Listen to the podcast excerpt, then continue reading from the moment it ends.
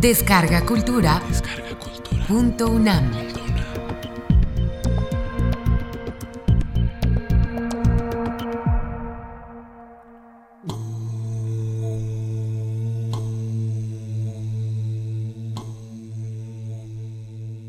Diario de un loco. Lu Sun. Traducción Sergio Pitol.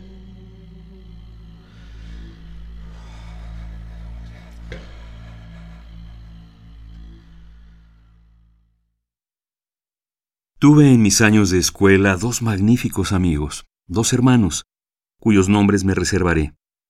Pero después de algunos años de separación, perdí contacto con ellos. Hace algún tiempo me enteré de que uno se encontraba gravemente enfermo, así que aproveché un viaje a mi aldea para hacerle una visita. Vi solo al hermano mayor, por lo que deduje que el enfermo no debía ser él sino el menor.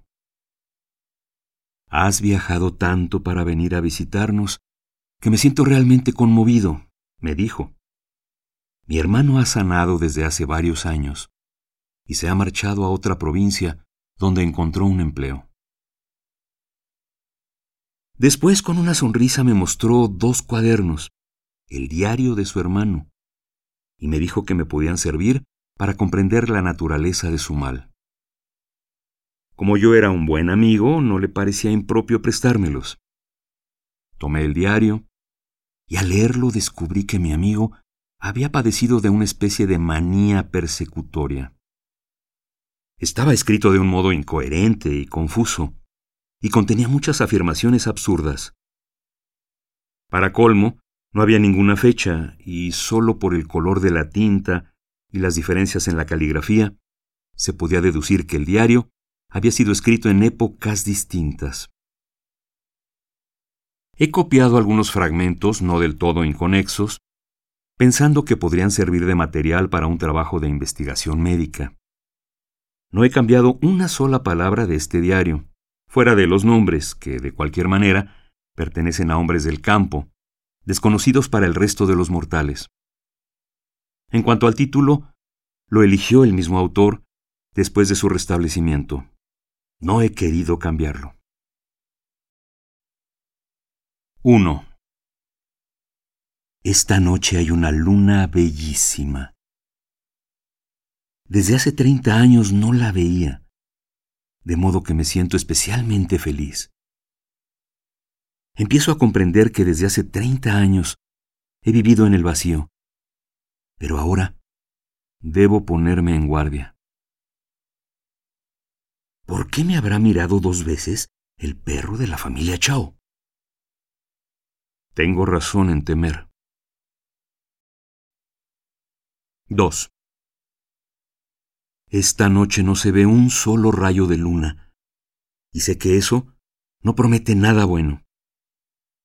Por la mañana, mientras salía con toda precaución, el señor Chao me ha mirado con un extraño fulgor en los ojos, como si me tuviera miedo como si quisiera asesinarme. Había otras siete u ocho personas que hablaban de mí en voz baja, y también tenían miedo, miedo de que las viera. En la calle descubrí la misma expresión en el rostro de los campesinos. El más feroz de ellos me observó, mientras una mueca le descubría los dientes. Entonces me estremecí de la cabeza a los pies, porque comprendí que habían terminado los preparativos. A pesar de todo, no experimenté miedo y pude proseguir mi camino. De pronto me encontré frente a un grupo de niños que también hablaban de mí. Descubrí en sus ojos el mismo fulgor que había en los del señor Chao. Sus rostros eran lívidos, espectrales. Me pregunté ¿Qué podrían tener contra mí para comportarse de semejante manera? Y sin poder contenerme les grité ¡Hablad! Pero escaparon a la carrera. Me gustaría saber qué tienen contra mí el señor Chao y la gente de la aldea. Recuerdo que hace veinte años pisé sin querer el libro de cuentas del señor Ku Chiu, con anotaciones hechas durante varios años, y que él se enfureció Y si bien es cierto que el señor Chao no conoce al señor Kuchiu, de alguna manera debe haberse enterado de aquel incidente y se decidió a vengarlo. He aquí por qué conspira contra mí con la gente de la aldea. Pero, ¿y los niños? En aquel tiempo no habían nacido aún. Entonces, ¿por qué me miraron de ese modo tan extraño, como si me tuvieran miedo y quisieran asesinarme? Todo esto me asusta, me sorprende y me perturba a la vez. Ahora lo entiendo. Se habrán enterado por sus padres. 3. Por la noche no logro dormir. Todas las cosas, para ser comprendidas, exigen arduas reflexiones.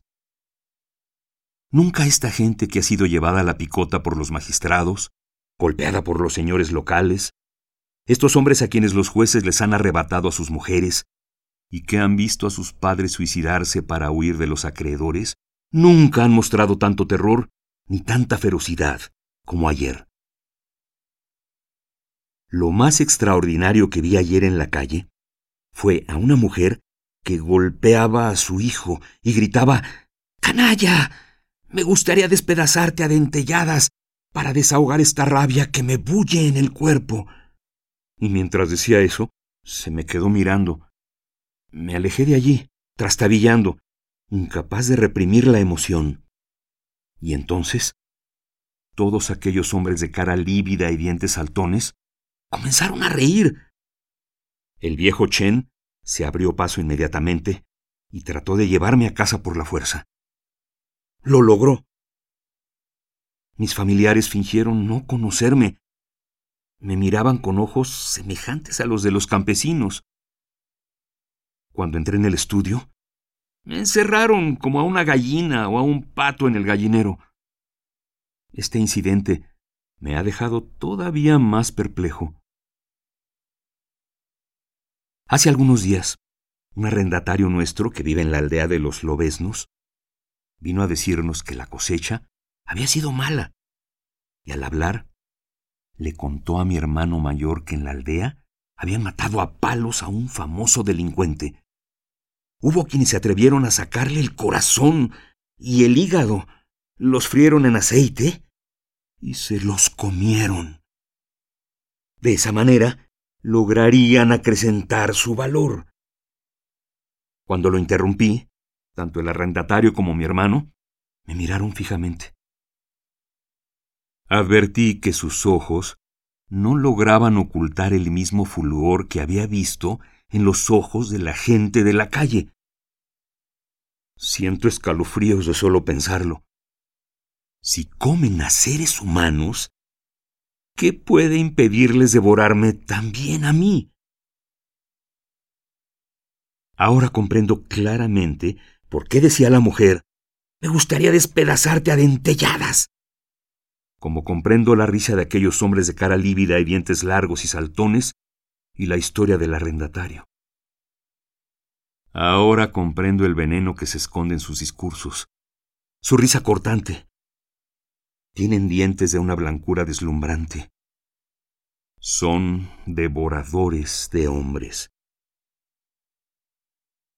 Yo no soy una mala persona, pero desde el día en que por descuido pisé el cuaderno del señor Q, no estoy ya seguro de nada. Se diría que tienen secretos que no logro penetrar. Cuando se enfurecen, me maltratan. Recuerdo que cuando mi hermano me daba lecciones, si exponía argumentos contra alguien, aunque se tratara del mejor de los hombres, subrayaba el fragmento en cuestión para demostrarme su aprobación. Y si encontraba justificaciones para algún malvado, me decía, Muy bien, muy bien. Demuestras razonar de un modo muy original. Pero, ¿cómo adivinar sus pensamientos más secretos si está dispuesto a devorar a sus semejantes? Para comprender cualquier cosa, se requiere reflexionar profundamente. En la antigüedad, si mal no recuerdo, era frecuente que el hombre devorara a sus semejantes, aunque no tengo ideas muy claras al respecto. He consultado un manual de historia, pero carecía de cuadros cronológicos. Y en todas las páginas encontré estas dos palabras, virtud y moralidad, escritas en todos los sentidos. Como no podía dormir, pasé la mitad de la noche inmerso en la lectura y de golpe advertí que entre líneas estaba escrito Devorad a la gente. Y estas palabras llenaban todo el libro. Además, los ideogramas contenidos en el libro, reforzados por las palabras del arrendatario, me miraban de manera extraña, con una sonrisa ambigua. También yo soy un hombre. Ellos quieren devorarme. 4. Esta mañana he permanecido durante un buen rato sentado tranquilamente. El viejo Chen me trajo la comida, un tazón de verdura y otro de pescado hervido al vapor. Los ojos del pescado eran blancos y duros, y la boca estaba enteramente abierta, como la de los devoradores de hombres. Después de ingerir unos cuantos bocados de aquella carne viscosa, no sabía ya si era pescado o carne humana. Tuve que vomitar. Dije, Viejo Chen, dile a mi hermano que me siento sofocar aquí y que me gustaría salir a pasear por el jardín. El viejo Chen salió en silencio y poco después volvió para abrirme la puerta. Permanecí inmóvil. Me preguntaba qué se propondrían hacer, porque tenía la seguridad de que no iban a dejarme salir. En efecto, llegó mi hermano. Caminaba con paso lento, acompañando a un anciano. Este hombre tenía una mirada terrible pero por temor a que lo viera, inclinó la cabeza, lanzándome sin embargo miradas furtivas desde detrás de sus gafas. Hoy tienes un aspecto magnífico, dijo mi hermano. Sí, respondí. Le he pedido al señor Ho que viniera a visitarte, continuó mi hermano. Está bien, dije, a pesar de que sabía perfectamente que el viejo no era sino un verdugo disfrazado.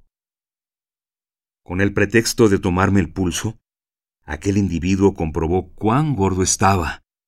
Estoy seguro de que por este servicio recibirá un trozo de mi carne. Y sin embargo, no he sentido miedo. A pesar de que no como carne humana, soy más valiente que ellos. Tendí los brazos y con los ojos cerrados me tomó el pulso por largo rato.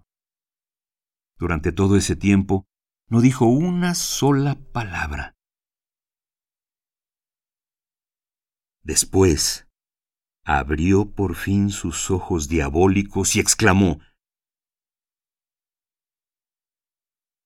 No hay que dejarse seducir por la fantasía. Es necesario que estés tranquilo y que te tomes unos días de reposo. Verás cómo después te sentirás mucho mejor. No hay que dejarse seducir por la fantasía. Es necesario que estés tranquilo y que te tomes unos días de reposo. Naturalmente, cuando haya engordado, tendrán más carne que comer. ¿Cómo voy a poder sentirme mejor? Esta gente que desea comer carne humana, pero que no se atreve a hacerlo abiertamente, a fin de guardar las apariencias, me hace morir de risa. La idea me divirtió tanto que no logré contener un acceso de risa. Sabía que mi risa era una demostración de valor e integridad. El anciano y mi hermano palidecieron. Tanto valor y tanta integridad los desconcertaban. Pero el valor que demuestro no logrará sino exacerbar sus deseos de comerme para apoderarse de parte de él el anciano abandonó la habitación, pero apenas había dado unos cuantos pasos por el corredor cuando escuché que le decía a mi hermano en voz baja, Debe ser comido inmediatamente. Y mi hermano asintió con la cabeza. Así que también tú participas en la conjura. Este descubrimiento extraordinario, del todo imprevisto, no me llegó a sorprender del todo. También mi hermano está entre los que desean devorarme. Mi hermano mayor es un devorador de hombres. Soy el hermano menor de un devorador de hombres. Yo mismo seré devorado por los demás. Pero eso no quita que sea el hermano menor de un devorador de hombres. 5. He pasado los últimos días reflexionando. Aunque aquel viejo no fuera un verdugo disfrazado, sino un verdadero médico, continúa de cualquier modo siendo un devorador de seres humanos. En un tratado sobre hierbas medicinales escrito por su famoso predecesor Li Shi-chen, se establece con toda claridad que la carne humana puede comerse hervida. ¿Cómo sostiene, pues, que no come carne humana? En cuanto a mi hermano mayor, tengo algunas razones privadas para acusarlo. Me estaba dando clase cuando le oí decir con mis propios oídos, la gente cambia a sus hijos para comérselos. En otra ocasión, en que se hablaba de un individuo especialmente malvado, afirmó que no bastaba matarlo, sino que era necesario comer su carne y dormir sobre su piel. En aquella época, yo era todavía muy joven, y durante un buen rato mi corazón latió desenfrenadamente. El otro día, cuando nuestro arrendatario de la aldea de los lobesnos contó la historia de aquellos hombres que se habían comido el corazón y el hígado de otro hombre, él por supuesto no mostró la menor sorpresa, sino que continuó meneando la cabeza en señal de aprobación. Es evidente que no ha cambiado en nada. Si es posible cambiar a los hijos para comérselos, también se puede trocar cualquier cosa que sea comestible. En otros tiempos disfrutaba oyendo sus explicaciones y no profundizaba demasiado en ellas, pero ahora sé que mientras me daba aquellas explicaciones, había grasa humana en sus labios, y su corazón ardía por el deseo de comer carne humana. 6. Oscuridad total. No sé si es de día o de noche. El perro de la familia Chao ha vuelto a ladrar. La ferocidad del león, la timidez de la liebre, la astucia del zorro. 7. Conozco sus métodos. No quieren ni se atreven a matar directamente por miedo a las consecuencias. Así que se han puesto de acuerdo para tenderme una trampa y constreñirme al suicidio. Esto me resultó claro el otro día por el comportamiento de la gente de la aldea y la actitud de mi hermano en los últimos tiempos. Quieren que uno se saque el cinto y se cuelgue de una viga. De este modo, realizan su anhelo secreto sin que puedan ser acusados de asesinato. Naturalmente esto los hace estallar de felicidad. Pero por otra parte, si uno tiene miedo y se tortura y termina por enflacar, igualmente se muestran satisfechos comen solo la carne de los cadáveres.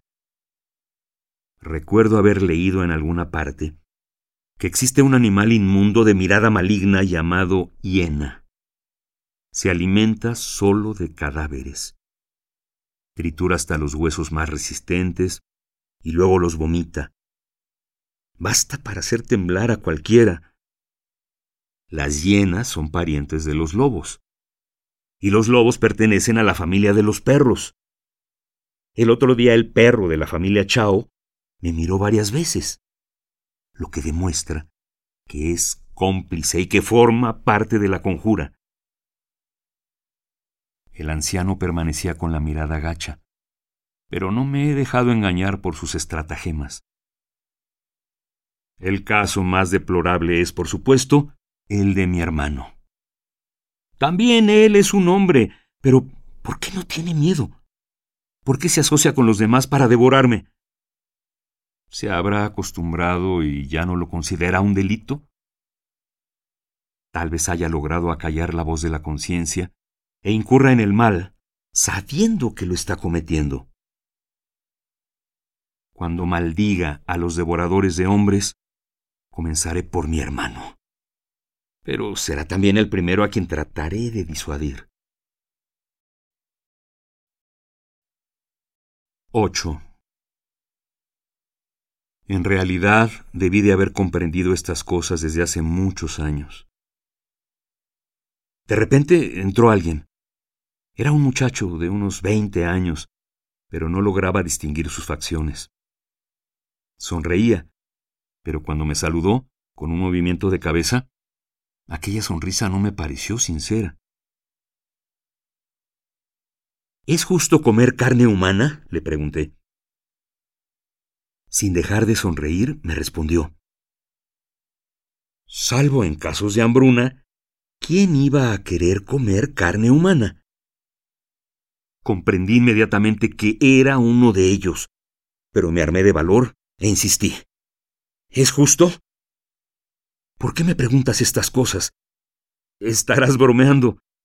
Hace hoy un hermoso día. Muy hermoso. Y esta noche tendremos una luna espléndida. Pero lo que quiero que me respondas es si consideras justo comer carne humana. Pareció desconcertarse. Logró balbucear. No. ¿No? Entonces, ¿por qué lo hacéis? ¿Qué quieres decir? ¿Qué quiero decir? Que en la aldea de los lobesnos comen carne humana y que eso está escrito en letras rojas en todos los libros. Todavía está fresca la tinta cambió de expresión y se puso lívido como un muerto. Tal vez tengas razón, dijo mirándome fijamente. Siempre ha sido así. ¿Y el que siempre se haya hecho, probaría que es justo? No quiero discutir estas cosas contigo. Además, no debieras hablar. Hablar es un error. Di un salto con los ojos bien abiertos, pero el joven había desaparecido. Estaba yo empapado de sudor. Este hombre es mucho más joven que mi hermano y sin embargo forma parte de la misma banda. Debe ser la educación de los padres. Temo que ya le hayan enseñado esas cosas a su hijo. Eso me aclararía por qué los niños me miran con ojos feroces. 9 tienen deseos de carne humana y al mismo tiempo tienen miedo de ser comidos. Por eso me miran de soslayo, con recelo, con profunda suspicacia. Sería hermoso que lograran liberarse de esta obsesión y pudieran trabajar, pasear, comer y dormir enteramente tranquilos. Ese sería el único paso que debería darse, pero padres e hijos, maridos y mujeres, hermanos y amigos, maestros y discípulos, enemigos jurados y hasta desconocidos, están unidos en esta conjura, disuadiéndose, impidiéndose unos a otros dar tal paso. 10. Esta mañana, muy temprano, fui en busca de mi hermano. Lo encontré en el umbral de la puerta que da a la calle. Contemplaba el cielo. Me acerqué a él. Me daba la espalda. Le hablé con tono extremadamente sereno y cortés. Hermano, quiero decirte algo. Habla pues, respondió, volviéndose hacia mí y haciendo una señal de asentimiento. Es algo trivial, pero no sé cómo decírtelo. Hermano, es posible que los hombres primitivos hayan sido todos un poco caníbales. Más tarde cambiaron de modo de pensar y algunos abandonaron esas prácticas en su afán de mejorar y así se transformaron en hombres, en hombres verdaderos. Pero otros aún hoy continúan practicando el canibalismo. Lo mismo que ocurre con los reptiles. Algunos se han transformado en peces, en pájaros, en simios y finalmente en hombres. Otros no han tratado de mejorar de condición y siguen siendo reptiles. Pero cuando los devoradores de hombres se encuentran frente a quienes han dejado de serlo, deben sentir una gran vergüenza, tal vez más que los reptiles frente a los simios. En tiempos remotos, según cuenta la historia, Yi Ya cocinó a su hijo y lo sirvió en un banquete a los tiranos Chie y Chou. Sin embargo, la verdad es que los hombres comenzaron a comerse unos a otros desde el día en que Pan Ki creó el cielo y la tierra, y luego lo han seguido haciendo siempre. Desde los tiempos de Yi Ya hasta los de Su Si Lin y hasta el día de hoy, como lo demuestra la historia del hombre capturado y devorado en la aldea de los lobesnos.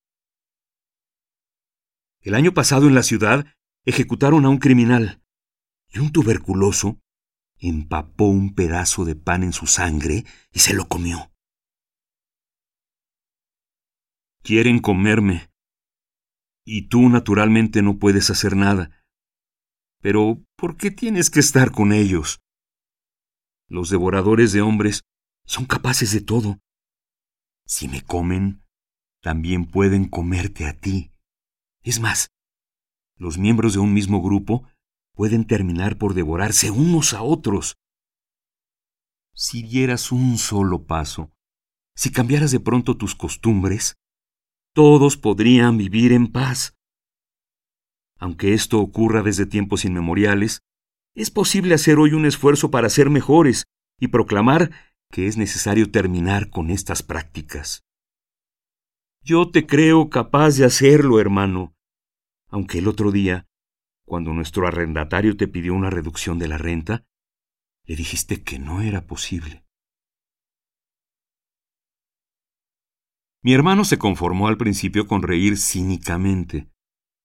Luego, en sus ojos apareció un relámpago de ferocidad, y cuando le revelé sus secretos, el rostro se le desencajó. Afuera del portón había un grupo de personas, entre ellas el señor Chao y su perro, y todos estiraban el pescuezo para tratar de ver qué ocurría adentro. Yo no logré distinguir todos los rostros, porque algunos estaban cubiertos con velos. Otros tenían la misma palidez espectral y los labios contraídos en una sonrisa forzada. Sabía que formaban parte de la misma banda, que todos eran devoradores de hombres, pero también sabía que no todos pensaban de la misma manera. Algunos consideraban inevitable que el hombre devorara a sus semejantes, porque así había ocurrido siempre. Otros, a pesar de saber que el hombre no debía comer carne humana, lo seguían haciendo, y lo único que temían era ser descubiertos. Por eso me escuchaban hinchados de cólera, pero continuaban sonriendo cínicamente, con los labios semiabiertos. De pronto mi hermano estalló, preso de furia. Fuera de aquí todos. ¿No veis que está loco? ¿Qué tenéis que husmear aquí? Comprendí entonces que se trataba de una nueva táctica. No solo no cambiaría, sino que ya todo estaba preparado. Me acusaba de estar loco. De esa manera, cuando llegara el momento de devorarme, no solo no tendría ningún escrúpulo para hacerlo, sino que la gente probablemente le quedaría agradecida. Cuando nuestro arrendatario habló del hombre comido por los habitantes de la aldea, lo había calificado de trastornado. Mi hermano había recurrido al mismo expediente. Se trataba, pues, de un viejo truco. Más tarde llegó el viejo Chen, también furibundo pero no logró hacerme cerrar la boca. Tenía algo que decirle a aquella gente. Por eso comenté Debéis cambiar. Cambiar desde lo más profundo de vuestros corazones. Sabed que en el futuro no habrá en esta tierra sitio para los devoradores de hombres. Si no cambiáis, también vosotros seréis devorados. y aunque logren nacer muchos más, todos serán exterminados por los hombres verdaderos, como los lobos por los cazadores, como los reptiles. El viejo Chen logró expulsar a todos, y mi hermano desapareció. El anciano me obligó a volver a mi cuarto. La habitación estaba sumida en la más densa penumbra. Las vigas temblaban sobre mi cabeza. Luego las vi crecer. De golpe me cayeron encima. El peso fue tal que no pude moverme. Habían hecho aquello para asesinarme. Comprendí entonces que aquel peso no era real, y traté de liberarme. Logré hacerlo empapado de sudor. Sin embargo, continué repitiendo Debéis cambiar inmediatamente, saber que en el futuro no habrá ya sitio en la tierra para los devoradores de hombres.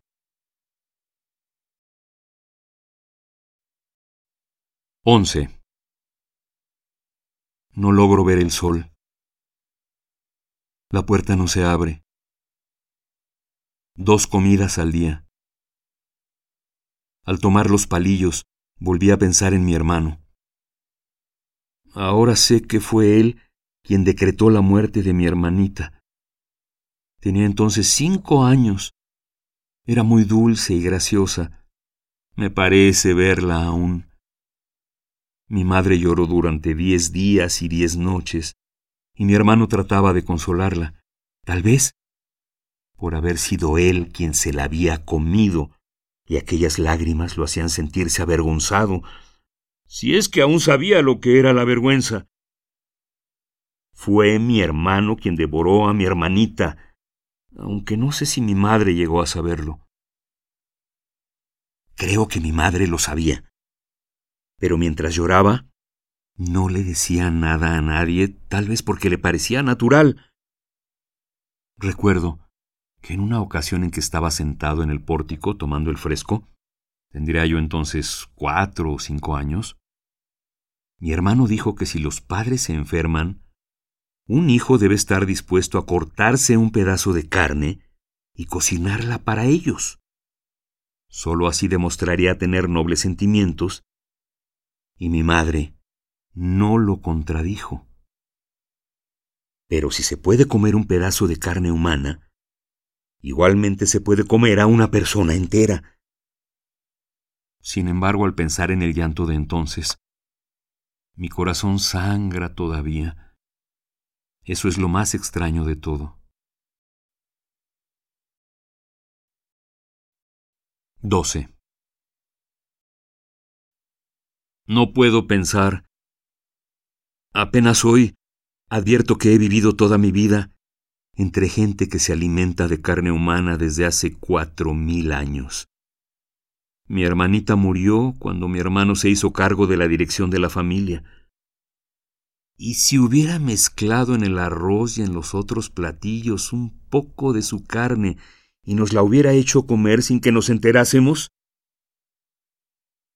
Tal vez, sin quererlo, he comido muchos bocados del cuerpo de mi hermana.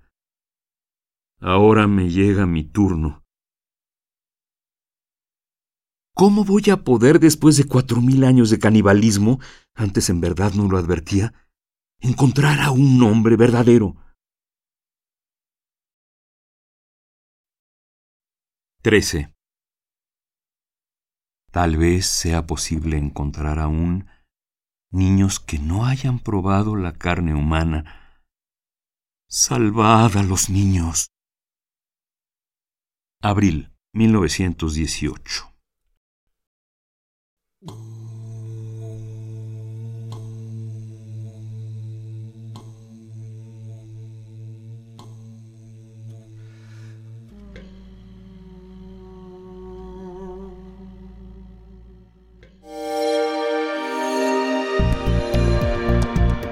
Descarga Cultura. Descarga cultura. Punto UNAM.